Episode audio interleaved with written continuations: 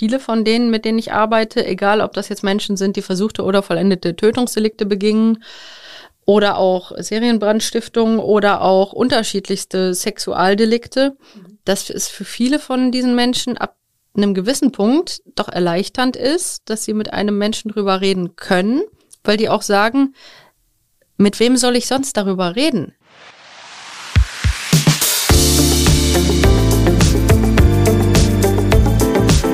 Talk mit K. Mit Anne Burgner. Hallo liebe Kölnerinnen und Kölner. Hallo natürlich auch an alle anderen. In Talk mit K spreche ich mit spannenden Menschen aus dieser Stadt. Und das immer im Wechsel mit meiner Kollegin Sarah Brasak. Jeden Donnerstag um 7 Uhr gibt es eine neue Folge. Heute ist die Kriminalpsychologin Lydia Benecke zu Gast. Sie hat sich schon als Kind die Frage gestellt, warum manche Menschen Verbrechen begehen und andere, die vielleicht eine ganz ähnliche Lebensgeschichte haben, nicht. Aus diesem Interesse hat sie einen Beruf gemacht. Sie hat Psychologie studiert und arbeitet heute mit Straftätern in verschiedenen Einrichtungen. Außerdem schreibt sie Bücher über ihre Arbeit. Und sie macht mit dem Musikproduzenten Musti den Podcast Melody of Crime, in dem es um große Kriminalfälle in der Kulturbranche geht. Gerade ist die zweite Staffel gestartet. Mich hat besonders beeindruckt, dass sie, obwohl sie täglich mit Menschen zu tun hat, die teils schwerste Verbrechen begangen haben, sie den Glauben an das Gute und an die Menschen nicht verloren hat. Und sie ist weiterhin optimistisch und gut gelaunt. Und gut gelaunt ist sie übrigens auch, wenn es um Köln geht. Das ist nämlich ihre Wahlheimat und die verteidigt sie mit viel Herzblut. Ich möchte noch betonen, dass wir in dieser Folge nicht ins Detail gehen, wenn es um bestimmte Verbrechen geht. Das ist ja vielleicht wichtig für Menschen, die selber schon mal von solchen betroffen waren. Jetzt wünsche ich Ihnen viel Spaß mit dieser Folge Talk mit K mit Lydia Benecke. Lydia Benecke, herzlich willkommen bei Talk mit K. Ich freue mich sehr, dass du da bist. Hallo. Ähm, wir wollen sprechen über deine Arbeit und wir starten äh, mit deinem Podcast Melody of Crime. Da ist nämlich jetzt gerade in diesem Monat die zweite Staffel gestartet. Das machst du mit äh, Musti. Und ich zitiere mal, es geht um die unglaublichsten Fälle aus der Kulturbranche. Erzähl doch mal, wie ihr auf die Idee gekommen seid, dieses True Crime Genre auf den Kulturbereich ähm, sozusagen auszuweiten oder darauf zu blicken. Tatsächlich war das gar nicht meine Idee, so dass ich bei dem Entwicklungsprozess gar nicht so dabei war, sondern Musti wollte gerne auch einen Podcast machen und da ist dann in dem Entwicklungsprozess dieser Idee die Grundidee entstanden, dass das interessant wäre, Kulturaspekte und eben True Crime Aspekte zu verbinden. Und so hat man mich angefragt. Mhm. Und das hat mich aber auch sehr gefreut, denn ich hatte den Musti vorher nicht persönlich je kennengelernt und wir waren uns aber sofort sympathisch und das war ja auch wichtig, weil ich denke schon, dass man bei einem Projekt, wenn man auch wirklich miteinander so intensiv arbeitet, dass man sich da auch mögen sollte. Und wir haben eine ganz tolle Vibration gehabt direkt so. Also wir haben uns kennengelernt und haben gemerkt, dass wir wirklich gut miteinander reden können. Und ich glaube, das merkt man auch bei dem Podcast, dass wir also wirklich ein interessiertes Gespräch miteinander führen. Mhm. Wie, wie muss man sich das vorstellen? Also ihr habt ja unterschiedliche Fälle. Zum Beispiel in der ersten Staffel ging es um R. Kelly, jetzt in der zweiten als Beispiel Sid Vicious, also sehr bekannte Fälle ja auch. Mhm. Ähm, wie arbeitest du dich da ein? Also wie gehst du das an, dann in dem Podcast wirklich auch über die Motivation oder mögliche oder über Hintergründe dieser Person sprechen zu können? Für mich ist immer ganz wichtig die Recherche und natürlich schaue ich, welche Quellen, die wirklich verlässlich sind, gibt es. Mhm. Bei deutschen Fällen haben wir häufig dann die Urteile. Und zusätzlich nehme ich natürlich auch andere Quellen, gerade weil es ja Fälle sind, die dann auch viel öffentliche Aufmerksamkeit bekommen. Ist es so, dass ich mir auch Interviews anschaue von Beteiligten, um dann so ein Gesamtbild zu kriegen. Bei den internationalen Fällen schaue ich, gibt es Bücher, die auch gut recherchiert und fundiert sind. Manchmal gibt es auch Urteile oder Auszüge aus Gerichtsverfahren. Ich habe mir in einem Fall auch zum Beispiel Videos von einer Gerichtsverhandlung angeschaut, als es um den Stalker von Rebecca Schäfer mhm. ging. Also ich habe ganz unterschiedliche Möglichkeiten, an Quellen zu kommen. Mir ist aber wirklich sehr wichtig, dass die Quellenlage auch umfassend und gut gesichert ist. Und dadurch, glaube ich, wird auch das, worüber wir sprechen, auch sehr in die Tiefe gehen. Also jedes Mal ist mir wichtig, dass wir dann auch mit sehr, sehr viel Stoff erklären können, warum ist das so und so und wir haben bestimmte psychologische Dynamiken hier zusammengespielt. Bisher habe ich den Eindruck, ist uns das sehr gut gelungen. Mhm. Es gibt ja so dieses, vielleicht ist das auch ein Vorurteil, aber äh, dieses, ähm, äh, diese allgemeine Annahme der, ich sag jetzt mal, labilen Künstlerseele. Ne? Also Künstler sind ja oft so ein bisschen anders als der Durchschnitt. Das macht sie ja dann oft auch eben prominent. Äh, wenn du dich jetzt mit solchen Fällen beschäftigst, ist das ein Vorurteil oder würdest du sagen, da ist was dran? Also ist das, ist, sind das oft Menschen, die vielleicht ein besonderes Persönlichkeitsprofil haben? Insgesamt finde ich, dass diese Stichprobe, wie ich es als Psychologin nenne, dass die ja schon riesig ist. Also beispielsweise haben wir dann Menschen, die als Sänger oder Sängerinnen tätig sind. Dann hatten wir in der letzten Staffel auch jemanden, der halt sein Geld mit Mode verdient hat. Also du siehst, das ist ja nicht alles dasselbe. Mhm. Und Kreativität ist da sicherlich der gemeinsame Nenner, aber Kreativität ist ja nur ein Merkmal von vielen.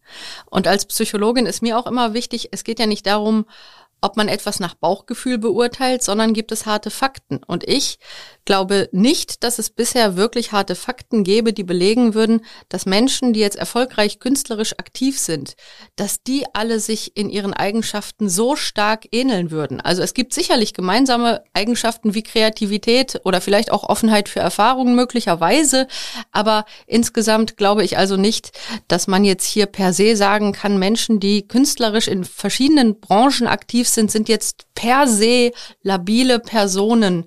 Das glaube ich nicht, dass sich das halten ließe. Mhm.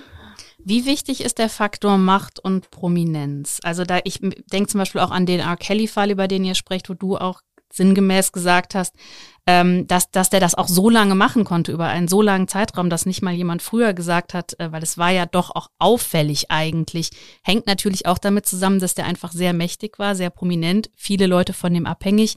Also wie wichtig ist dieser Faktor? Sicherlich spielt der bei einigen unserer Fälle eine Rolle.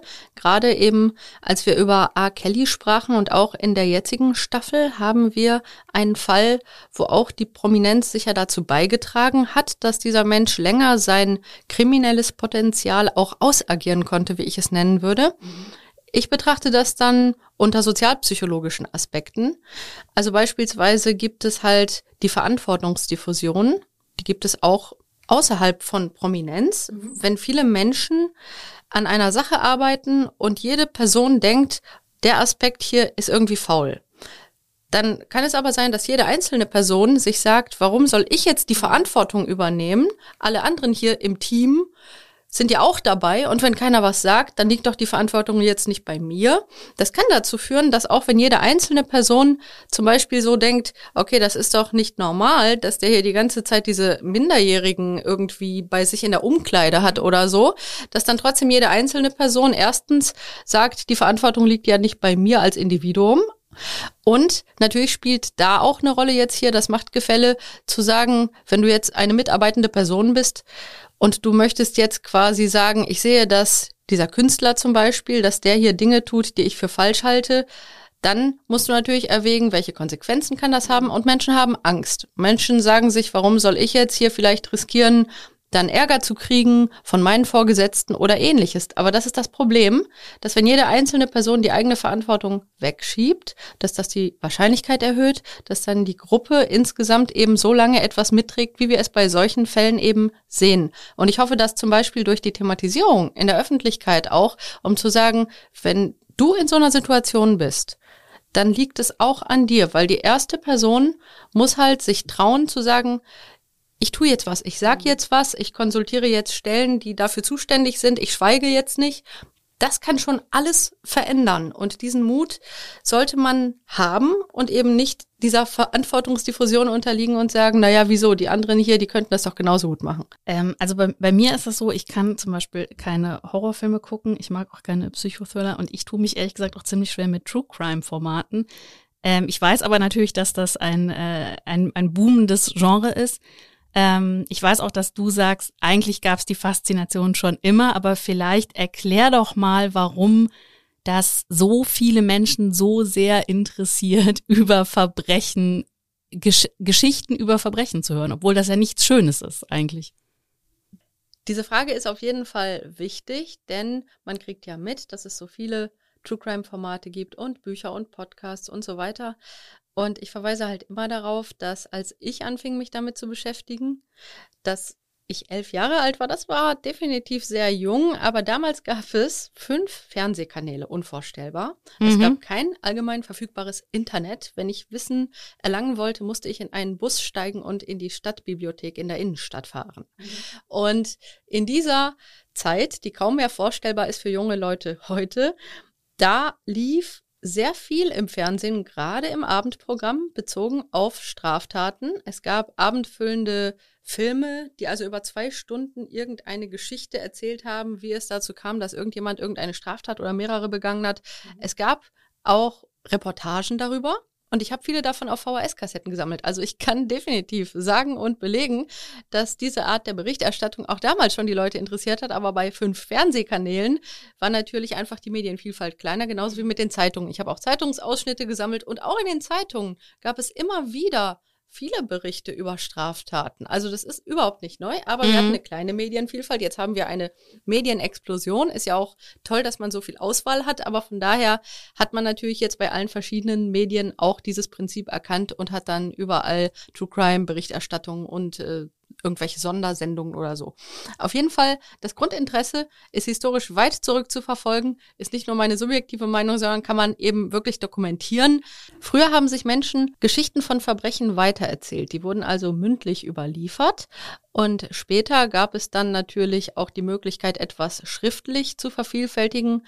Und es gab auch schon sehr früh erstmal so Einseiter, auf denen irgendwie geschrieben wurde, wer welches Verbrechen begangen hat und warum die Person zum Beispiel dann hingerichtet wird. Und später gab es dann so Groschenromane, in denen dann Geschichten auch nochmal umfassend dargelegt wurden. Und diese Groschenromane, da gibt's die Geschichte von meiner Oma, die von ihrer Mutter, also meiner Uroma, entsprechende Groschenromane original zu Hause vorgelesen bekommen hat. Da hat man abends in der Küche gesessen und statt einen Podcast anzumachen, hat man dann diesen Groschenroman vorgelesen mhm. und die waren halt häufiger mal auch in Assoziation mit echten Verbrechen. Also man sieht, schon immer da, ist jetzt wirklich nicht neu und das Interesse ergibt sich sicher aus mehreren Facetten. In der Psychologie ist es so, dass es eigentlich fast nie eine Sache gibt, die alles erklärt, sondern es gibt immer verschiedene Sachen, die zusammenwirken.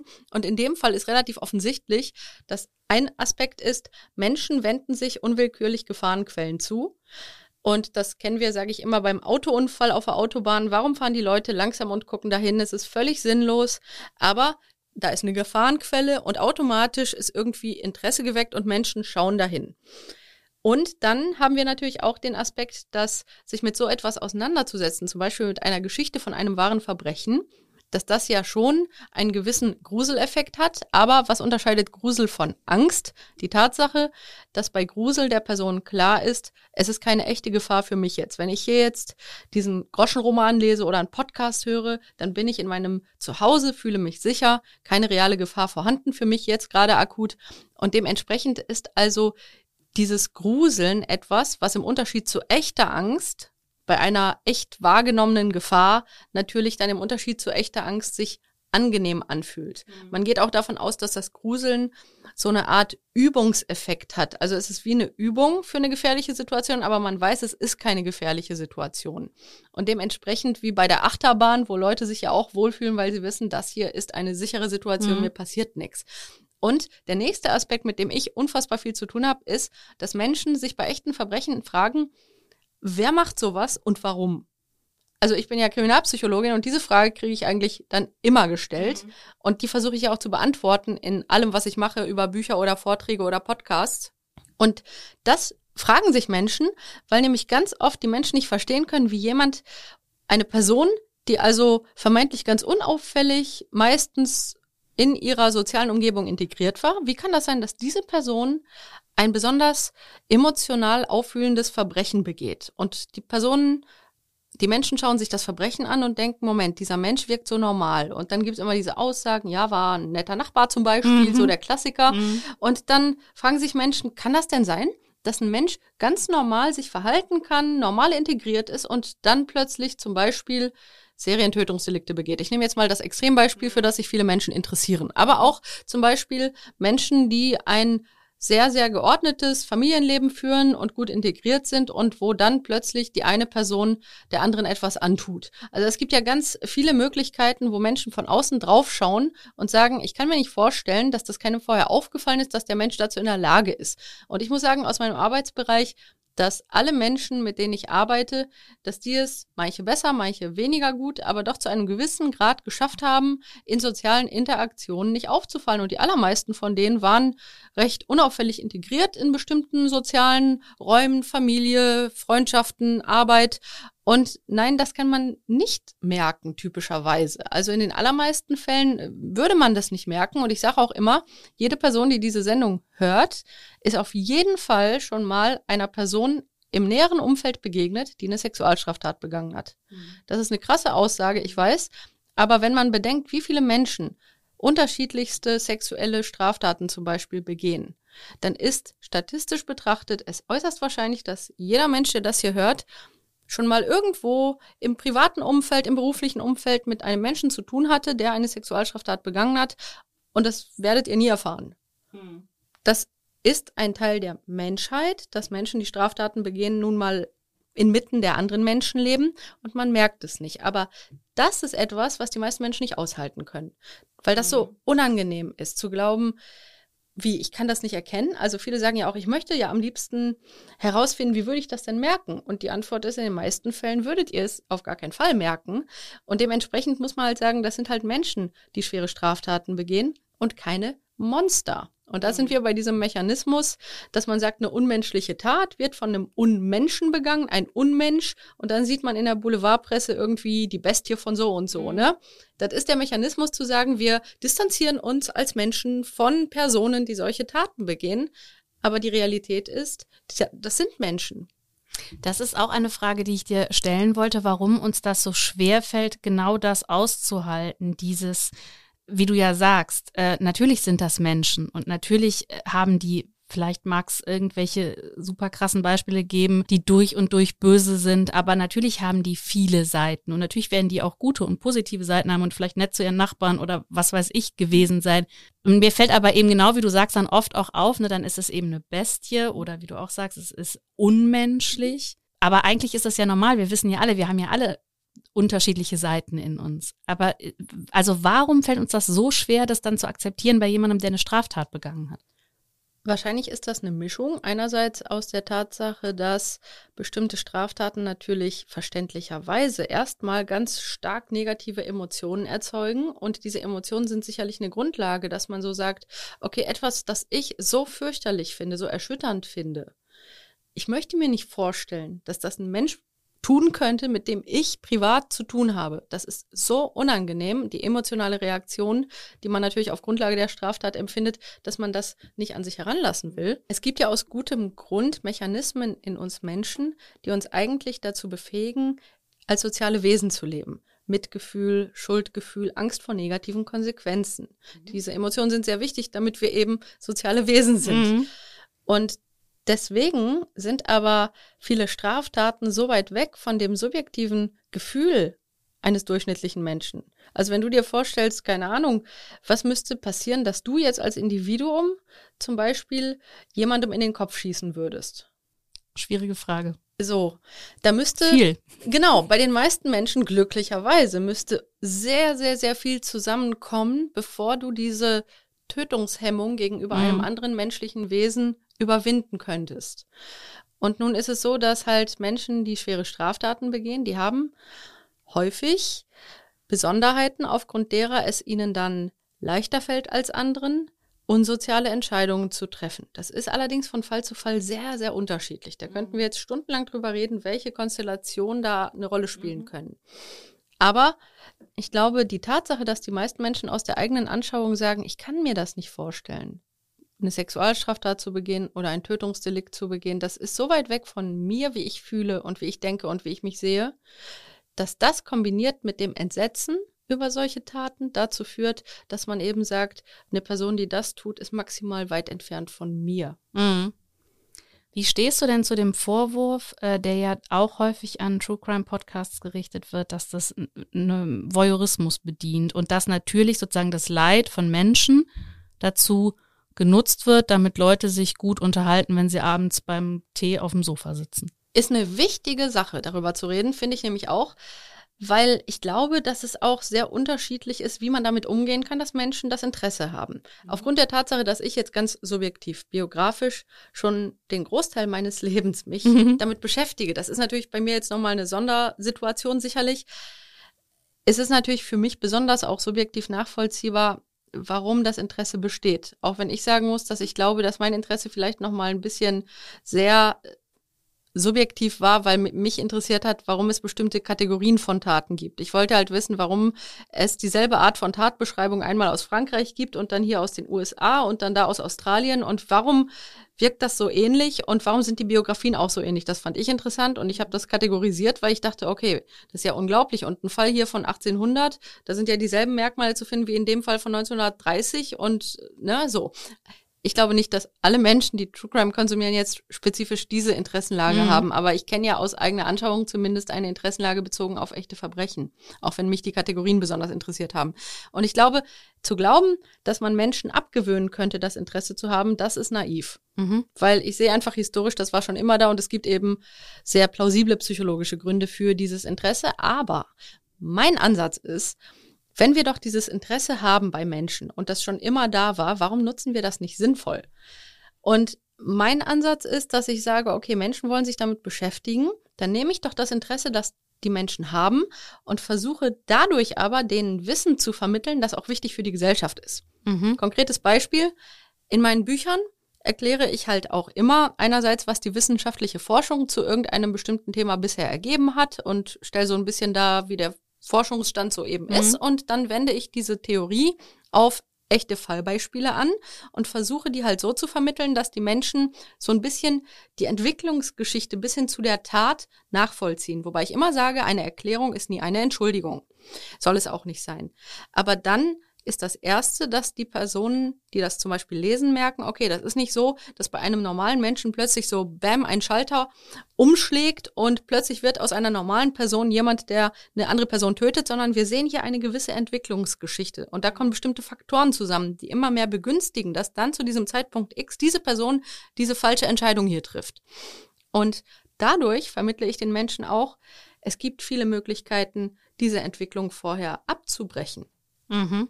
Da sind wir bei Prävention. Mhm. Da wären wir bei, was hätte bei diesem Menschen alles hier und da und da und da getan werden können. Und dann, wenn man das hier und hier verändert hätte, dann wäre dieser Mensch möglicherweise gar nicht bis zu dieser Entscheidung an diesem Tag X gekommen. Mhm. Und daraus schlussfolgere ich, was können wir als Gesellschaft dafür tun, dass eben so eine Art von Prävention auch funktioniert. Angefangen bei Kindern und bei Jugendlichen. Also dass man die vor emotionalen und körperlichen und sexuellen Misshandlungen schützt, dass man Kindern und Jugendlichen, die bestimmte Schwierigkeiten haben im Sozialverhalten oder in der Emotionsregulation, dass man da rechtzeitig ansetzt und sie unterstützt. So. Und mit ganz viel Maßnahmen, die schon früh ansetzen, kann man auf jeden Fall viele solche Entwicklungen verhindern. Mhm. Also das entschuldigt nicht die Entscheidung des erwachsenen Menschen dann am Ende dieser Entwicklung, aber es hilft ja nichts einfach, sich das anzuschauen und zu sagen, das ist ja tragisch, sondern die Frage ist ja, können wir in Zukunft vielleicht was besser machen, damit es weniger dieser Taten gibt und das können wir. Mhm. Und ich habe viele Menschen kennengelernt, die wirklich, also ich mache das ja jetzt schon viele Jahre, die dann sagen, ehrlich gesagt, nach ihrem Buch habe ich jetzt eine differenzierte Meinung zu Verbrechen und zu der Entstehung von Verbrechen und auch eben, was man machen kann. Eben zum Beispiel präventiv, aber auch bezogen auf Menschen, die schon Straftaten begangen haben, wie man eben Rückfälle verhindern kann. Ich habe ein komplettes Kapitel in meinem ältesten Buch, das ich alleine schrieb, auf dem Eis die Psychologie des Bösen, in dem ich nur Vorurteile bezogen auf die Rückfallprävention bei Straftaten gegenübergestellt habe zur Realität. Mhm. Und auch da sagen Menschen, jetzt langsam habe ich aber verstanden, warum das wirklich Sinn macht. Und vorher war meine Sicht da sehr schwarz-weiß. Mhm. Und jetzt merke ich, das ist komplexer, aber man kann auch sehr viel machen.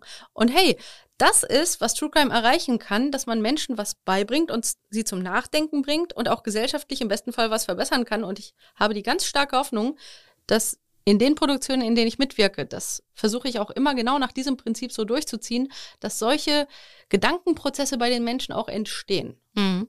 Ich finde das interessant, weil du das jetzt gerade auch nochmal gesagt hast. Es ist eine Erklärung und keine Entschuldigung. Das sagst du auch in deinen Podcasts eigentlich, äh, ich glaube, fast in jeder Folge. Ja. Mhm. Also ist das aber offensichtlich so, dass viele Menschen, wenn man versucht, Erklärungen zu finden, als ersten Impuls erstmal haben, ja, jetzt, jetzt soll die Tat entschuldigt werden. Also, ähm, was ja, ich meine, wie du sagst, wenn es um Prävention geht, muss man ja verstehen mhm. und erklären.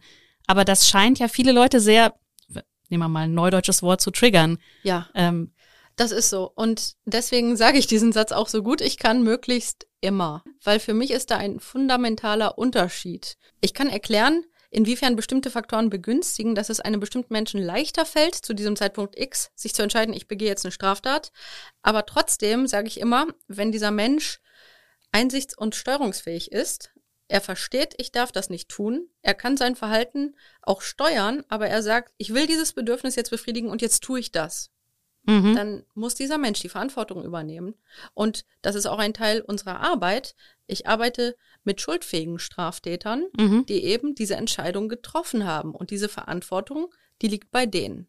Also da, das verstehe ich, diesen äh, Gedanken zu sagen, ich will das eben erklären und das hat für mich eben auch sozusagen vielleicht auch eine Wirkung dann in die Gesellschaft. Erklär doch mir jetzt mal, und vielleicht kann man es auch gar nicht erklären, ich, äh, ich habe ja eben gesagt zum Beispiel Horrorfilme, also wo es jetzt gar nicht um konkrete Beispiele geht oder sondern wo es einfach nur darum geht, möglichst gewaltvoll zum Beispiel zu zeigen, wie jemand ums Leben kommt. Ich kann mir das gar nicht angucken, ich würde das überhaupt nicht aushalten, aber es gibt ja Menschen, die das offensichtlich, ich weiß gar nicht, was das mit denen macht. Und ich zumindest unterstelle denen immer, dass mit denen irgendwas nicht ganz in Ordnung ist. Wenn das so wäre, dann hätten wir, glaube ich, ein Problem angesichts der Tatsache, wie beliebt auch ja. zum Beispiel Horrorfilme sind. Nimm also, mir doch mal diese, diesen Blick auf die Leute. Um genau zu sein, ist das ja nicht die Stichprobe, mit der ich arbeite. Ich arbeite ja mit den Menschen, die echt Straftaten begehen. Ja. Und ich gehe mal davon aus, dass die allermeisten Menschen, die Horrorfilme schauen, keine Straftaten begehen. Nicht nur gehe ich davon aus, davon kann man ausgehen, ja, so. Klar. Ähm, deswegen, wenn man mal schaut, ich glaube, es ist schon ein essentieller Unterschied, ob diese Menschen wissen, das ist jetzt hier Fiktion. Und das ist wie so ein Märchen, ja. Mhm. Aber ich weiß, das sind Special Effects. Niemand von diesen Personen stellt irgendwas Reales dar. Das ist alles nur eine ausgedachte Geschichte. Ich glaube, dass das schon eine andere emotionale Wirkung auf Menschen hat, als wenn sie zum Beispiel jetzt echte Videos sehen, zum Beispiel von einem Kriegsgeschehen. Ja. Komplett mhm. andere emotionale Reaktion, denn du weißt, das ist real. Das sind reale Menschen, die gerade geschädigt werden und du fühlst mit im besten Fall, weil du eben zu Mitgefühl in der Lage bist. Das wäre was ganz anderes. Das heißt, allein bei dem Beispiel siehst du, es kommt gar nicht so sehr darauf an, ob du jetzt hier irgendwie Blutspritzen siehst. Wenn du weißt, das ist ein echtes Bild aus einer echten Situation, fühlst du mit. Wenn du aber hier einen Horrorfilm siehst, dann weißt du, das ist eine künstlerische Darstellung einer Fiktion. Und allein an dem Beispiel merkst du ja schon, das macht einen Unterschied. Und deswegen möchte ich sagen, dass natürlich diese Horrorfilme sicherlich auch insofern irgendwie für manche Menschen unterhaltsam sind, weil sie zwar etwas Gruseliges darstellen, aber auch da ist es nur eine Simulation. Mhm. Und es ist dann mit vielleicht einem Schreckeffekt verbunden bei Jumpscare, ne? Oder eben Splatter, was so ein bisschen auch eklig sein kann. Aber all diese aktivierten Emotionen basieren auf dem Wissen, das hier ist nicht real. Mhm. Und deswegen löst es was anderes aus, als wenn du etwas siehst und dir wird gesagt, das hier ist eine reale Situation. Mhm. Ähm, bevor wir nochmal auf, äh, eben auf deinen Werdegang und auch auf deine Arbeit eingehen, wollte ich nochmal einmal fragen, ähm, wir haben ja äh, Bilder von Tätern, also auch Vorurteile oder irgendwelche Vorstellungen, wie die sind. Das haben wir aber auch von Opfern. Und ich denke da zum Beispiel an den Fall Natascha Kampusch, wo mir das total aufgefallen ist, dass ja am Anfang gab sehr viel Mitgefühl und dann war die aber gar nicht so, wie das irgendwie alle erwartet haben. Mhm. Und dann hat die auf einmal ganz viel Hass abbekommen. Ähm, wie erklärt sich das für dich? Weißt du, arbeitest natürlich in der Hauptsache mit Tätern, aber das ist ja eine, war ja ein sehr prominenter Fall. Ja, und an dem Fall kann man auch sehen, dass für Menschen generell sehr wichtig ist, bestimmte Vorannahmen zu behalten, die für sie relevant sind. Und es gibt halt ein bestimmtes Bild, das Menschen haben davon, wie sich eine Person ihrer Meinung nach so verhalten müsste und zeigen und geben müsste, die beispielsweise das Opfer schwerer Gewalt ist. Und diese stereotype Vorstellung, die die meisten Menschen ja gar nicht reflektieren, die ist halt da, geprägt durch unterschiedliche Darstellungen aus der Gesellschaft und Kultur. Diese stereotype Vorstellung, wenn die dann komplett in Frage gestellt wird durch die Realität, und das war mein Eindruck bei dem Fall von Natascha Kampusch, denn sie ist anders aufgetreten als das Stereotyp eines Gewaltopfers in den Köpfen vieler Menschen wäre. Mhm. Und zwar selbstbewusst und selbstbestimmt und eben von der Gesamtwirkung deutlich anders als das, was die Menschen erwartet hätten. Auch in dem ersten Interview, das sie schon sehr früh mhm. öffentlich gegeben hat. So. Und gerade die Tatsache, dass sie eine so starke Persönlichkeit ist, hat dazu geführt, dass bei den Menschen eben dann eine Dissonanz entstanden ist. Also das, was sie denken, wie sie sich verhalten müsste, wird jetzt gerade in Frage gestellt durch die Realität. Das fühlt sich unangenehm an und jetzt kann man zwei Sachen machen. Man kann sich eingestehen, dass man halt in Stereotypen festhängt und dass die Realität komplexer ist. Aber das ist anstrengender als das Gegenteil, nämlich das Opfer abzuwerten und überhaupt in Frage zu stellen, ob es ein Opfer ist. Mhm. Wird man eigentlich zur Menschenfeindin, wenn man sich wie du mit solchen Fragen rund um die Uhr beschäftigt? Nee, ganz im Gegenteil. okay. Das ist echt interessant, weil alle Menschen, die mich privat kennen, wissen, ich liebe es, mit Menschen zusammen zu sein, die ich mag. Ich bin ein total sozialer Mensch, ne? Und ich bin auch insgesamt ein sehr lebenslustiger Mensch, was besonders anhand meines Berufs manchmal die Leute so ein bisschen mhm. ungewöhnlich finden. Aber ja, das Leben ist halt nicht stereotyp und das ist einfach so. Ich weiß, was Menschen halt tun und ich weiß, wozu sie in der Lage sind, aber ich wusste das schon immer. Es gab keinen Zeitpunkt in meinem Leben, zu dem mir nicht bewusst gewesen wäre, dass Menschen einander wehtun können. Aber das ist ja nicht die Abbildung der Realität, so wie sie eben ist. Die Realität ist komplex und ich weiß, dass Menschen etwas sehr Schlimmes tun können. Aber im normalen Alltag habe ich so wie alle anderen Menschen auch hauptsächlich mit sozialen Interaktionen zu tun, die positiv sind mit Freundschaften, mit Familie, ne, mit Menschen, die ich mag. Und nur weil ich weiß, dass Menschen anderen wehtun können, heißt das ja nicht, dass ich die ganze Zeit darüber nachdenke. Da gebe ich immer ein schönes Beispiel hier aus Köln. Mhm. Wir Kölner und Kölnerinnen, wir kennen ja die Stadtarchivkatastrophe. Mhm. So. Denkst du jetzt die ganze Zeit darüber nach, ob du von deinem Haus erschlagen werden könntest? Nee. Wir wissen alle, das ist in dieser Stadt original passiert. Mhm. Aber die Wahrscheinlichkeit jetzt in meiner Lebensrealität, dass das jetzt in diesem Augenblick geschieht, ist nicht so hoch. Mhm. Und genau so gehe ich mit der Realität um, dass Menschen Straftaten begehen. Das ist jetzt einfach in meinem Alltag nicht akut so wahrscheinlich, dass ich die ganze Zeit darüber nachdenken müsste. Ja. Und ich kann halt damit leben, dass Menschen einerseits negative Aspekte haben und andererseits positive in ihren Persönlichkeiten, dass manche Menschen schrecklich falsche Entscheidungen treffen und andere Menschen wahnsinnig gute Entscheidungen, mit denen sie anderen helfen. Und ich sehe einfach die Realität, wie sie ist und sie ist nun mal komplex. Mhm. Äh, das heißt aber nicht jedem, den du gegenüber trittst, äh, äh, da fragst du dich, hm, oh, vielleicht Ganz könnte die Anne jetzt auch schon mal irgendwas Kriminelles getan haben. Also, das mag dich vielleicht schockieren und ich weiß auch nicht, ob man das nachvollziehen kann. Ich weiß ja zum Beispiel, dass die Wahrscheinlichkeit, dass Gewalt, die ein Mensch erlebt, dass die in irgendeiner Form aus dem sozialen Nahbereich kommt, sehr, sehr viel höher ist, als dass eine wildfremde Person Gewalt ausübt. Generell so. Mhm. Das ist mir bewusst.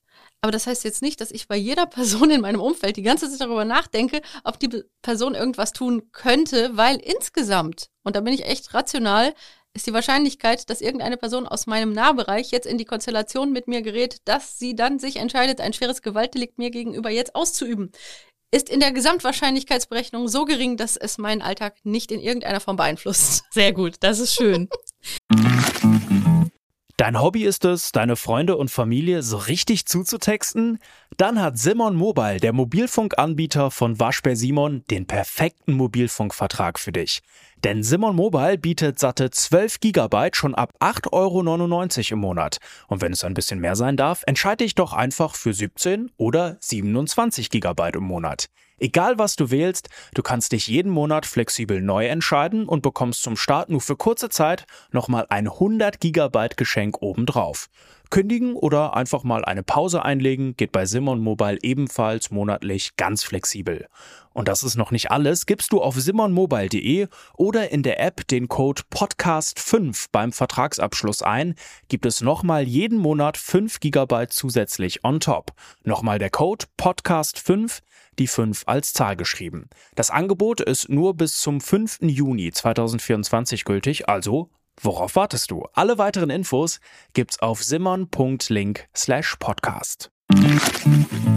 Du hast das ja, ja gerade eben auch schon gesagt, du hast schon sehr jung, also ich glaube mit elf, ja. ne, äh, auch entschieden tatsächlich so, das soll mal dein Beruf werden. Das ist ja, ja kann man sagen, wirklich sehr jung. Ja. Weißt du denn noch, wie das angefangen hat? Also wann so, wann, wann dir bewusst wurde, dass damit will ich mich beschäftigen? Es gab ja viele Aspekte, die zusammenspielten, aber mhm. um es mal so auf das Gröbste runterzukürzen, ich bin mit viereinhalb mit meiner Mutter und meiner Oma aus Polen nach Deutschland gekommen. Später kam mein Opa noch dazu. Mhm.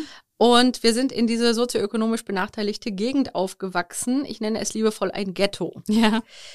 Also von daher war das eine Lebensumgebung, wo die Welt vielleicht nicht so super behütet war wie in anderen Stadtteilen, logischerweise. Und dementsprechend hatte ich schon immer damit zu tun, dass Menschen irgendwelche Straftaten begehen. Und da zähle ich gerne auf, dass es ganz klar war, dass es Einbrüche gibt und dass zum Beispiel im Nachbarhochhaus regelmäßig ein Brand war, weil irgendjemand der Meinung war, es sei eine gute Idee, dort regelmäßig Brandstiftung zu begehen im Keller. Also das war wirklich ein wiederkehrendes Ereignis, wo wir aus unserem Hochhaus am Fenster saßen am Wochenende abends und uns den nächsten Feuerwehreinsatz angeschaut haben. Als Kind nimmst du das nicht so tiefen Ernst es ist halt einfach da so, ne? Und du hörst irgendwelche Gerüchte über halt Beschaffungskriminalität wegen der Drogenabhängigkeit vieler Jugendlicher in der Gegend. Also meine Güte, das gehörte alles dazu, mhm. so, ja. Und dann habe ich ferngesehen und habe die Zeitung von meinem Opa mir angeschaut und da waren überall Verbrechen.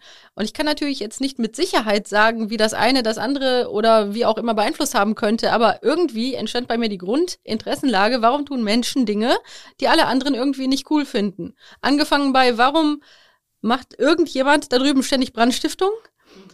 Über warum höre ich ständig davon, dass es hier Beschaffungskriminalität gibt und alle regen sich darüber auf, aber warum machen die Leute das? Bis hin zu, warum sehe ich im Fernsehen ständig Berichte über schwere Delikte, Tötungsdelikte, Serientötungsdelikte, auch Sexualdelikte, wenn doch alle Menschen sich einig sind, dass das nicht gut ist und mhm. dass das keiner haben will. So, und darauf basierend habe ich dann angefangen, mir das anzuschauen und gedacht, warum wiederholt sich das? Und weil es sich halt wiederholte, habe ich dann angefangen, diese Muster irgendwie faszinierend zu finden. Und dann habe ich angefangen, das zu sammeln und auch in meinem ältesten Ordner mit Zeitungsartikeln habe ich dann halt kategorisiert. Mhm. Aus heutiger Sicht klingt das spooky, ich weiß. Da hast du ein Kind, das irgendwie Straftaten in einem Ordner sammelt. Aber ja, umso älter ich werde, desto skurriler erscheint mir die Geschichte selber, ehrlich gesagt. Trotzdem muss ich sagen, okay, und dann habe ich gedacht, wenn es doch diese Kategorien gibt und wenn sich das wiederholt in allen Zeiten und in allen Ländern und wir uns alle einig sind, dass es schöner wäre, eine Welt zu haben, in der das nicht so ist, aber es ist obvious da und war schon immer da, mhm. wäre ja der nächste Schritt zu sagen, was sind denn die Faktoren, die das bedingen? Und das ist exakt, was ich bis heute mache, nämlich die Faktoren zu betrachten und in meinem Job auch zu verändern, die dazu führen, dass Menschen diese Entscheidungen treffen. Und es gibt Faktoren. Und das ist das Tolle an der Forschung. Mir war dann relativ früh klar, okay, was kann mir Antworten geben auf die Frage, was bedingt das? Und dann habe ich festgestellt, Psychologie beschäftigt sich ja eben genau damit, welche Faktoren begünstigen Verhalten, welche Gefühls- und Gedankenmuster spielen eine Rolle. Und dementsprechend war für mich da naheliegend, okay, dann studiere ich halt Psychologie und vielleicht kriege ich da ja ein paar Antworten darauf, welche Faktoren hier eine Rolle spielen, dass hier diese Kategorien so vorhanden sind so. Mhm. Und das war dann auch der Grund, warum du nicht zum Beispiel zur Polizei, zur Kriminalpolizei wolltest, weil da geht's ja eigentlich, klar, da geht's um Aufklärung, aber da geht's nicht um diese Fragen. Ja, genau, weil mich hat eher interessiert, haben wir Antworten darauf? Mhm. Und Forschung ist ja genau das, dass wir durch Forschung immer klarere Antworten bekommen. Und ja, deswegen bin ich immer noch sehr froh über diese Wahl, die ich dann getroffen habe, weil ich schon den Eindruck habe, dass ich das richtige Fach gewählt habe für das, was mich interessiert. Mhm. Glaubst du, dass ähm, diese Tatsache, du hast das ja beschrieben, du warst ja sehr jung, als ihr nach Deutschland gekommen seid, das war natürlich auch ein Bruch in deiner Lebensgeschichte, kann man sich ja vorstellen, du konntest die Sprache am Anfang nicht. Mhm dass sozusagen dieses am Anfang irgendwie so ein Stück weit auch außerhalb so einer Gesellschaft zu stehen, da vielleicht irgendwie, also du warst natürlich sehr klein, aber so, weißt du, was ich meine? So eine Erfahrung, nicht Teil der großen Gruppe zu sein, dass du auch deshalb vielleicht genauer auf Leute geguckt hast? Also glaubst du, das hat vielleicht einen Einfluss gehabt? Das ist natürlich immer schwer zu sagen, mhm. weil man retrospektiv versuchen kann, immer Hypothesen zu bilden. Allein die Frage, ob die sozioökonomische Umgebung relevant war bei meiner weiteren Betrachtung von Straftaten, ist auch nur eine Hypothese. Die kann man natürlich überhaupt nicht belegen ja. und entsprechend ist jede weitere Spekulation auch schwierig. Aber ich war definitiv immer ein Nerd. Ich saß halt zu Hause, deswegen war die sozioökonomische Umgebung zum Beispiel Beispiel auch gar nicht so relevant für mein Leben, weil ich eh entweder ein Buch gelesen oder irgendeine Sendung geguckt habe und mich relativ wenig beschäftigt habe mit den Menschen um mich herum. Mhm. Und da ich halt so der Nerd war schon immer, kann ich jetzt gar nicht so sehr sagen, ob jetzt genau die Tatsache, dass wir dann nach Deutschland gekommen sind, jetzt relevant war, weil ich glaube, ich wäre auch, wenn ich nicht in ein anderes Land gekommen wäre, vermutlich aufgrund meiner Gesamtpersönlichkeit trotzdem immer der Nerd gewesen, der so ein bisschen für sich sein Ding macht. Mhm. Du arbeitest schwerpunktmäßig im Bereich Rückfallprävention, unter anderem in einer sozialtherapeutischen Einrichtung des Strafvollzugs und auch in einer Ambulanz mit schweren Straftätern. Ich glaube, viele Leute können sich das, mir fällt es ehrlich gesagt auch schwer, gar nicht vorstellen, wie das ist, wenn man da sitzt mit Menschen in einem Raum, die zum Teil wirklich auch einfach schwerste Verbrechen begangen haben. Ähm, wie Natürlich ist das ein professionelles Verhältnis, aber du bist ja trotzdem auch ein Mensch. Wie gehst du damit um? Also wie geht man daran? Und gibt es auch sowas wie, gibt es Leute, die einem zum Beispiel sympathischer sind als andere? Oder wie muss man sich das vorstellen? Also insgesamt ist es halt echt nicht zu vergleichen. Und ich glaube auch, dass ich da durchaus auch für andere Menschen spreche, die in dem Beruf tätig sind, mit irgendeiner Form von privater Interaktion. Das ist es natürlich nicht. Es ist keine private Interaktion. Mhm. Und deswegen ist auch die Gesamtebene, wie du den Menschen gegenübertrittst, sowohl kognitiv als auch emotional, doch eine andere. Ne? Mhm. Und der Blick, mit dem ich da jetzt rangehe, ist halt, ich weiß, diese Person hat etwas getan, was falsch ist und sie hat Personen geschädigt. Und gleichzeitig ist für mich ja immer die Frage, okay, was sind hier die Risikofaktoren und was können wir machen, damit bestimmte Risikofaktoren so verändert werden, dass dieser Mensch nicht nochmal so eine falsche Entscheidung trifft. Das ist ja der Kern des Jobs. So. Und da gibt es viele Möglichkeiten, je nachdem, welche Risikofaktoren in dem Fall vorhanden sind. Und natürlich muss man auch irgendwo eine Arbeitsbeziehung aufbauen, eine professionelle. Die Person soll sich ja auch öffnen können. Die soll ja auch ein Vertrauen fassen und merken, dass sie auch ehrlich sein soll. Und ich habe den Eindruck, dass die Personen, also viele von denen, mit denen ich arbeite, egal ob das jetzt Menschen sind, die versuchte oder vollendete Tötungsdelikte begingen oder auch Serienbrandstiftungen oder auch unterschiedlichste Sexualdelikte, dass es für viele von diesen Menschen ab einem gewissen Punkt doch erleichternd ist, dass sie mit einem Menschen drüber reden können, weil die auch sagen, mit wem soll ich sonst darüber reden? Mhm. Ich kann ja niemandem irgendwie erklären, was in mir vorgeht. Und das ist ja auch so entsetzlich und so unbegreiflich für andere Menschen. Und das kann, und das erleben wir in unserem Arbeitsbereich immer wieder, sehr entlastend sein. Und dass sie schon auch sagen, ich sehe, dass ich irgendwas tun muss, dass ich nicht nochmal sowas tue. Mhm. Manche, weil sie wirklich selber von sich sehr entsetzt sind, Schuldgefühle haben. Andere eher aus egoistischen Gründen, weil sie halt sagen, okay, wenn ich jetzt nichts verändere, und ich nochmal so eine Entscheidung treffe, dann hat das sehr schwerwiegende Konsequenzen. Sagen wir mal ein Leben in Haft vielleicht. Mhm. So, und da gibt's also jetzt als zwei Beispiele mhm. unterschiedliche Motivationen, mhm. aber letztendlich sind diese Menschen dann auch dankbar, dass wir als ausgebildete Personen, die professionell mit ihnen arbeiten, dass wir mit denen genau da ansetzen, was sind die Ursachen, was sind die Risikofaktoren, was müssen sie verändern, wie müssen sie es verändern, damit sie in Zukunft diese Entscheidung nie wieder treffen. Mhm. Und das sind natürlich Prozesse, die über lange Zeit gehen. Und manchmal gibt's halt auch sicherlich Stunden, in denen Menschen auch sehr emotional werden. Sei es, weil sie sich an etwas erinnern, was ihnen selber sehr wehgetan hat, oder auch, wenn sie darüber sprechen, was sie getan haben. Also gerade der Punkt der Deliktbearbeitung, wo wir nochmal sehr intensiv über das Delikt sprechen, den Vortatzeitraum, dann das Delikt an sich und auch das Nachtatverhalten. Das sind dann auch die Stunden, die ganz besonders belastend für die meisten sind. Mhm. Und natürlich gibt es diese professionelle Arbeitsbeziehung auf Grundlage derer, die dann auch so weit auch sich öffnen, sowohl in der Geschichte als auch emotional. Aber ich kann das auf keiner Ebene irgendwie vergleichen mit einer privaten Interaktion. Das ist einfach eine völlig andere Interaktion. Ich glaube, gerade bei Verbrechen, zum Beispiel bei Sexual Straftaten oder natürlich auch beim Mord ist, glaube ich, bei vielen Menschen ja der erste Impuls, die muss man für immer wegsperren. Da kann man sowieso nichts machen.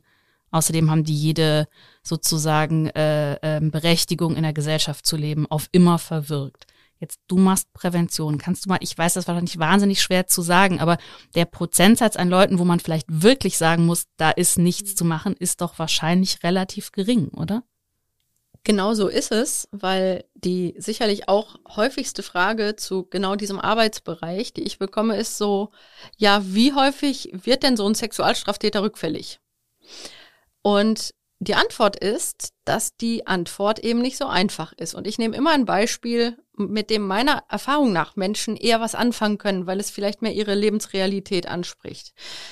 Wenn du sagst, okay, wie häufig kann man denn so Krebs heilen?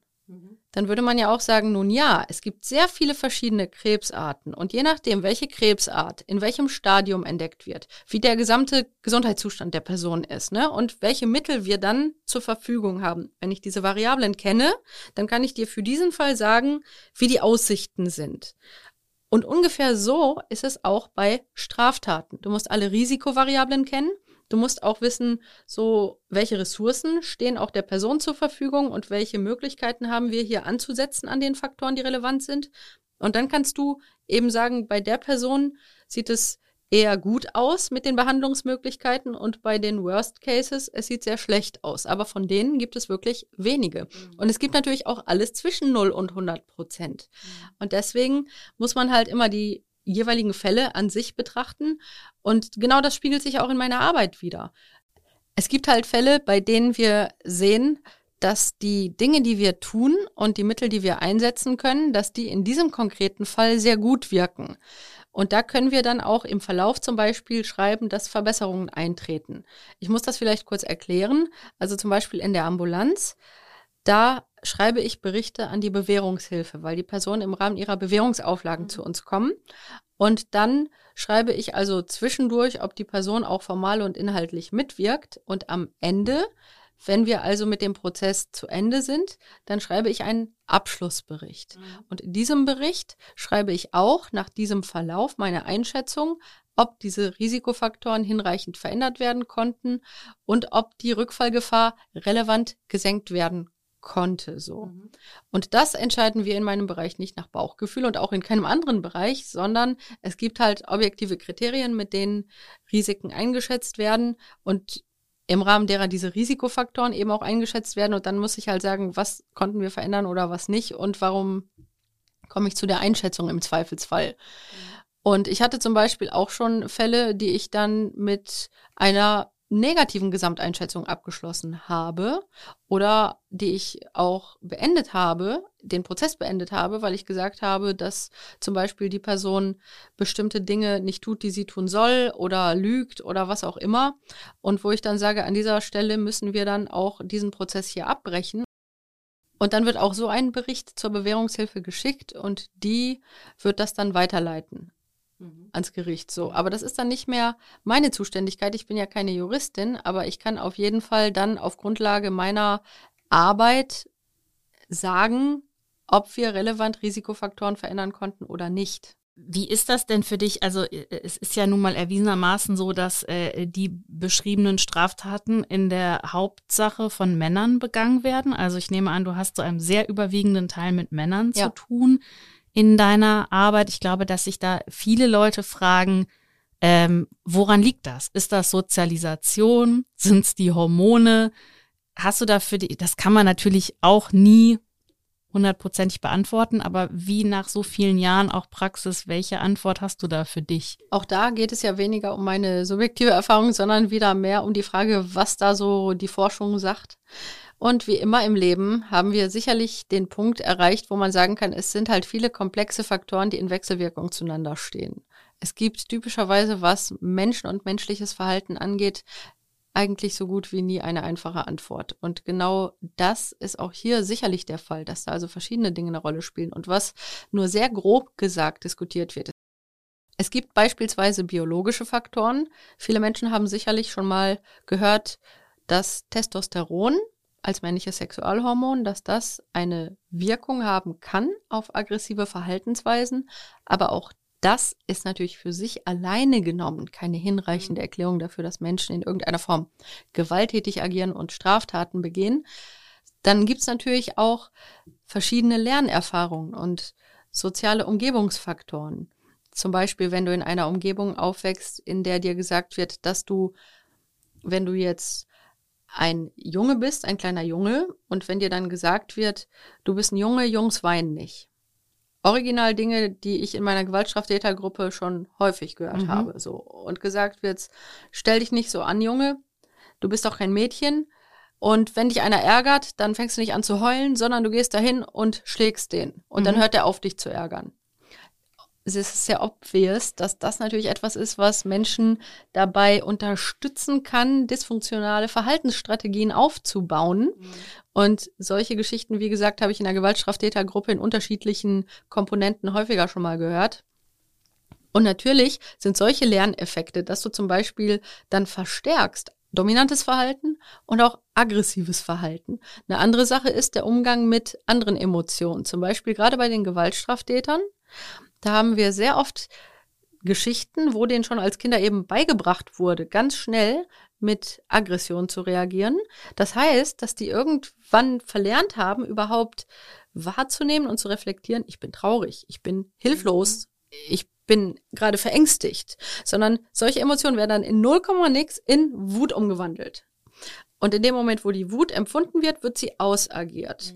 Und zu der Arbeit mit einigen Gewaltstraftätern gehört es dann, dass die das überhaupt erstmal verstehen und mitkriegen. Ich bin gerade wütend, weil ich eigentlich gerade hilflos bin. Oder weil ich gerade traurig bin und verletzt bin so. Und dann müssen die erstmal lernen, das überhaupt mitzukriegen, was die Emotion da drunter ist. Und dann eben, wie sie mit der Emotion umgehen, wie sie die auch zulassen und bewältigen und Probleme dann anders lösen. Das ist sicherlich so ein plakatives Beispiel, was Menschen aber irgendwie gut verstehen können. Und sicherlich spielen da männliche Rollenstereotype auch eine Rolle. Mhm. Es ist ja aber auch interessant, äh, wie du das gerade beschrieben hast, ähm, ähm, zum Beispiel mit den Gefühlen, dass man sich teilweise dann gar nicht bewusst ist, ich bin eigentlich jetzt traurig. Mhm. Das kennen wir ja im kleineren Maßstab auch alle. Also natürlich, wenn wir da nicht gleich gewalttätig, aber äh, dieses, dass man oft so in menschlicher Interaktion das Gefühl hat, eigentlich geht's doch bei dir gerade um was ganz anderes oder es bei sich selber feststellt. Ähm, ist ja, finde ich, fand ich gerade interessant, weil mir das, weil mir das oft so geht, dass man, auch wenn man Mhm. ehrlich zu sich selber ist, manchmal merkt, Ja. eigentlich ist, ist mein, ich bin vielleicht neidisch oder es ist irgendwas, was ich nicht zugeben will und deswegen reagiere ich jetzt. Ja, so. genau. Aggressivität ist halt manchmal die Reaktion auf eigentlich etwas anderes, genau wie du auch sagst. Und das kann halt bei Menschen, die dann aber gewalttätig werden, eben ein wichtiger Faktor sein. Mhm. Ist das denn für dich, also treten die einer Frau anders gegenüber, jetzt zum Beispiel beim Stichwort Sexualstraftaten, als wenn jetzt ein männlicher äh, Kollege da mit dir vielleicht in der Gruppe ist? Also sicherlich gibt es Menschen, die dann auch anders reagieren, wenn sie eben mit einer Frau in diesem beruflichen Kontext dann zu tun haben als mit einem Mann. Allerdings muss ich echt sagen, jetzt und ich habe ja insgesamt schon 15 Jahre mit äh, straffälligen Menschen zu tun und die meisten davon sind Männer. Meine ehrliche Erfahrung ist, dass ich glaube, dass es denen mehr darauf ankommt, ob sie den Eindruck haben, dass da ein professionelles Gegenüber ist. Und vielleicht würde ich das damit vergleichen, wenn du irgendwie gerade krank bist und du würdest jetzt ähm, irgendwo ins Krankenhaus gehen, möglicherweise wäre dir jetzt nicht ganz so wichtig, ob da jetzt ein Mann oder eine Frau ist. Du möchtest gerne behandelt werden. Es ist natürlich nicht dasselbe und nicht ganz so einfach, aber so rein von der Richtung her. Und mein Eindruck ist schon, dass auch sicherlich selbstsicher aufzutreten und entsprechend auch zu vermitteln, ich weiß, was ich tue und ich habe hier über diese Situation jetzt die Kontrolle und wir sind jetzt hier, um mit Ihnen zu arbeiten, dass diese Art des Auftretens, professionell und selbstsicher, dass das sicherlich sehr entscheidend ist. Mhm.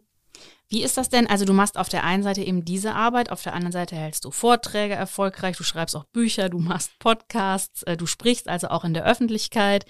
Du siehst, glaube ich, nicht so aus, wie sich viele Leute eine Wissenschaftlerin vorstellen. Wie ist denn das so in der, in der, und da weiß man ja, dass das manchmal bei WissenschaftlerInnen dann auch so ein bisschen, dass die so ein bisschen skeptisch sind. Wie ist denn das so für dich dann in dieser Wissenschaftscommunity ähm, so zu bestehen, quasi zwischen so verschiedenen Polen ja wahrscheinlich? Also erstens, ich habe natürlich ein sehr klar eingegrenztes Gebiet, in dem ich arbeite. Ich forsche auch nicht, sondern Mhm. ich arbeite ja eben praktisch. Mhm. Natürlich habe ich aber auch mit wissenschaftlich aktiven Menschen zu tun in unterschiedlichen Kontexten.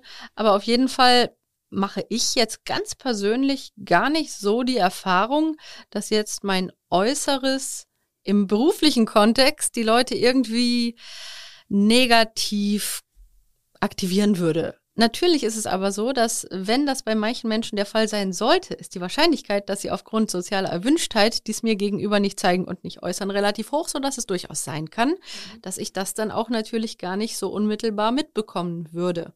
Aber auch da, also ich muss dazu sagen, jetzt finde ich gar nicht, dass ich so ungewöhnlich aussehe. Überhaupt nicht. Aber ich habe rote Haare und ich habe eine Tendenz dazu, eher dunkle Kleidung und auch gerne schwarze Kleidung zu tragen, was damit einhergeht, dass ich halt schon mein ganzes Erwachsenenleben und auch einen großen Teil meines Jugendlebens lang mich eher so dieser Gothic-Subkultur zugeordnet habe, nur sehr kurz. Nein, das hat nichts mit Religion und das hat auch nichts mit Politik zu tun. Es ist einfach nur eine ästhetische Vorliebe für eine bestimmte Art von Kunst, sei es in Musik oder in Mode oder in Bildern oder in Gedichten, so, also mhm. ästhetische Vorliebe. Aber ich sehe den Punkt, dass das natürlich so ein bisschen bei manchen Leuten irgendwie erstmal komisch rüberkommt. Rote Haare, ne, eher dunkle Klamotten so. Aber ich muss sagen, also bei den Menschen, mit denen ich arbeite, und ich arbeite ja in zwei Teams zum Beispiel, in beiden Einrichtungen, in denen ich arbeite, und das ja auch schon sehr lange. In der einen Einrichtung bin ich zehn Jahre, in der anderen 15. Mhm. Und da war das niemals ein Problem, also überhaupt nicht null. Und interessanterweise eher andere Anekdote dazu. Manchmal gibt es Menschen, die eben dann zu uns kommen und die dann uns in diesem Setting als die Menschen, die die Straftat begangen haben, gegenüberstehen. Und ich hatte ein paar Mal in all den Jahren irgendwann im Verlauf des Prozesses der Arbeit mit so einer Person dann die Rückmeldung, ja, am Anfang hat es mir ein bisschen geholfen, dass sie so ein bisschen alternativ aussehen, weil ich dann gehofft habe, dass sie nicht gleich so total angeekelt oder erschreckt sind, wenn ich ihnen das jetzt sage, so was ich da irgendwie mhm. gedacht habe oder so. Also ganz selten scheint es auch vielleicht sogar ein Vorteil zu sein, aber das ist natürlich nur anekdotisch, das heißt, ich kann es nicht objektivieren. Äh, du sagst über dich, ich gehe an Dinge mit maximaler Ratio ran und du bist auch im Wissenschaftsrat der Gesellschaft zur wissenschaftlichen Untersuchung von Parawissenschaften, mhm. was ich total spannend finde tatsächlich. Ähm, wie, wie gehst du denn dann damit um, dass so viele Dinge, äh, die wir so erleben an, an gesellschaftlichen Phänomenen, also äh, äh, zum Beispiel die Liebe zur Homöopathie, um jetzt mal was, mhm. was gar nichts mit Verbrechen zu tun hat, aber trotzdem irgendwie nach meinem Empfinden nicht so wahnsinnig viel mit Ratio, dass, ja, ja. dass das Themen, Themen sind, die aber in der Gesellschaft so groß sind.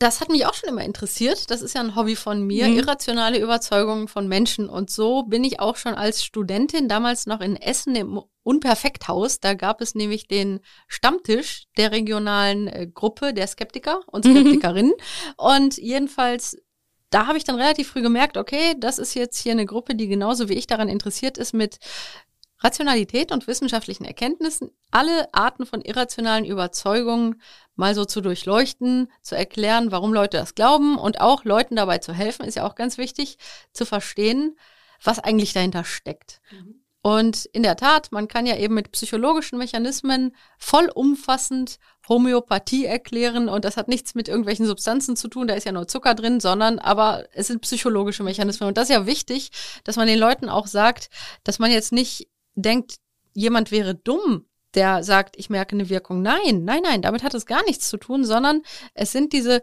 psychologischen Mechanismen, dass eben schon der starke Glaube an die Wirkung bereits Effekte auslöst in der Psyche und teilweise auch in Körperreaktionen und dass das eben das Wohlbefinden auch erklären kann, was Menschen empfinden. Natürlich neben so Tatsachen wie, wenn du das nimmst und du hast eine Erkältung und die Erkältung ist irgendwann vorbei, egal ob du jetzt Zucker einschmeißt oder nicht, du hast irgendwann keine Erkältung mehr ja. typischerweise, aber wenn du vorher den Zucker eingeschmissen hast, sagst du, das lag daran. Also von daher, okay, das oder auch bei Spukphänomenen, das fand ich auch schon früher immer interessant, weil ich auch gerne, als ich jünger war, so Spukgeschichten gelesen mhm. habe. Und dann finde ich es super, dass man auch da erklären kann, warum Menschen in düsteren Häusern zum Beispiel, dass die oftmals den Eindruck haben, oh, da ist irgendjemand oder sagen, oh, ich habe da eine Gestalt gesehen, weil unser Gehirn eben automatisiert Muster zu erkennen versucht und dann eben auch da Muster erzeugt in unserer Wahrnehmung, wo gar keine sind. Mhm. Und es gibt halt viele Mechanismen, mit denen man erklären kann, warum das, was die Person sagt, was sie erlebt hat, in ihrer subjektiven Realität wirklich ihr Erlebnis ist, aber ihr Erlebnis basiert dann eben nicht auf einem übersinnlichen Phänomen, mhm. sondern auf psychologischen Prozessen, die man super einfach erklären kann. Und es ist doch schön, wenn man das Leuten auch vermitteln kann. Und genau, vielleicht, äh, also äh, wahrscheinlich ist das Problem, dass wir dann oft zu schnell, auch jetzt, wenn es um so Verschwörungsideologien oder so geht, zu schnell die Leute in so eine Ecke stellen, oder? Und vielleicht gar nicht versuchen, mit ihnen ins Gespräch zu kommen und das auch zu verstehen und dann vielleicht ja auch zu erklären und was zu verändern. Prinzipiell ist es natürlich immer schlecht, wenn Menschen den Eindruck haben, dass man sie irgendwie abwerten würde. Und deswegen geht es eben darum zu sagen, nein, sie sind nicht dumm, weil sie jetzt sagen, sie haben da in diesem düsteren Gemäuer ein Gesicht gesehen in dem Schatten, sondern das ist ein psychologischer Mechanismus, den kann man ganz einfach erklären und dadurch finden sie heraus, dass das gar nicht der Geist einer toten Person war, sondern ihr Gehirn, das gerade Mustererkennung betrieben hat, so. Und dementsprechend auch eben bei Homöopathie zu sagen, nein, sie sind nicht naiv oder dumm, Überhaupt nicht. Aber wir können Ihnen trotzdem erklären, warum Sie das wahrnehmen, was Sie wahrnehmen, ohne dass dieser Zucker hier magische Kräfte hat. Sehr schön. Äh, ja, wir könnten noch stundenlang weitersprechen, aber wir müssen mal noch, dieser Podcast heißt ja Talk mit K, K für Köln. Wir müssten nochmal auf Köln zu sprechen kommen und ich weiß ja, dass du äh, bewusste Wahlkölnerin bist. Oh ja. Genau. Deswegen, wir haben eine kleine Rubrik, die heißt Köln in 30 Sekunden und 30 Sekunden ist nur ein Richtwert. Also da musst du jetzt, es, es gibt keine oh. Stoppuhr. Und ich würde dir äh, sechs Fragen zu Köln stellen und freue mich auf deine Antworten. Bist du bereit? äh, ich versuch's. Wofür muss man diese Stadt unbedingt mögen? Dafür, dass hier jeder Mensch so sein kann, wie er oder sie ist.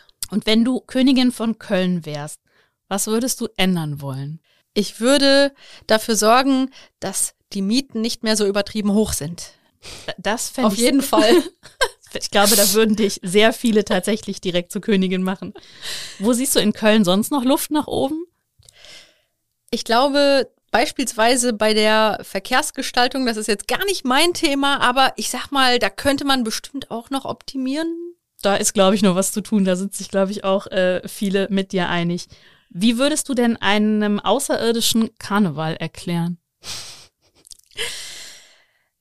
Menschen verkleiden sich und nehmen dabei Rollen ein, die sie halt im Alltag nicht haben und dabei haben sie gute Laune und Spaß mit anderen und feiern das Leben.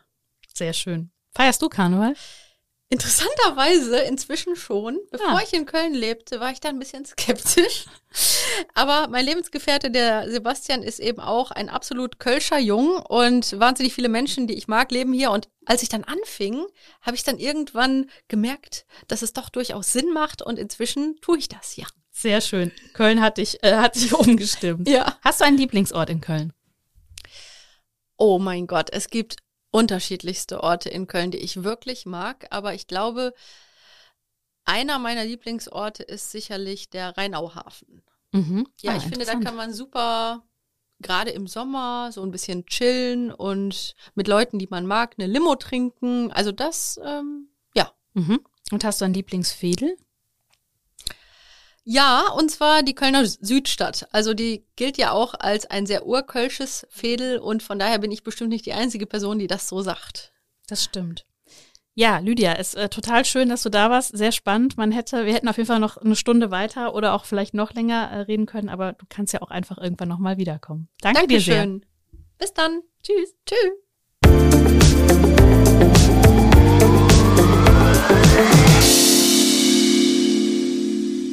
Es freut mich sehr, dass Sie diese Folge bis zum Schluss gehört haben. Und wenn Sie Lust haben auf weitere Folgen Talk mit K, dann geben Sie doch einfach das Stichwort Talk mit K bei einer beliebigen Podcast-Plattform ein oder Sie gehen auf ksda.de slash podcast. Dort finden Sie auch alle anderen Podcasts des Kölner Stadtanzeiger. Und wenn Sie mich erreichen wollen, dann können Sie das sehr gerne tun per Mail an anne.burgmer at ksta-medien.de podcast.de. Ich freue mich immer sehr über Feedback oder auch über Talkgast-Vorschläge. Jetzt sage ich bis zum nächsten Mal und nochmal vielen Dank fürs Zuhören.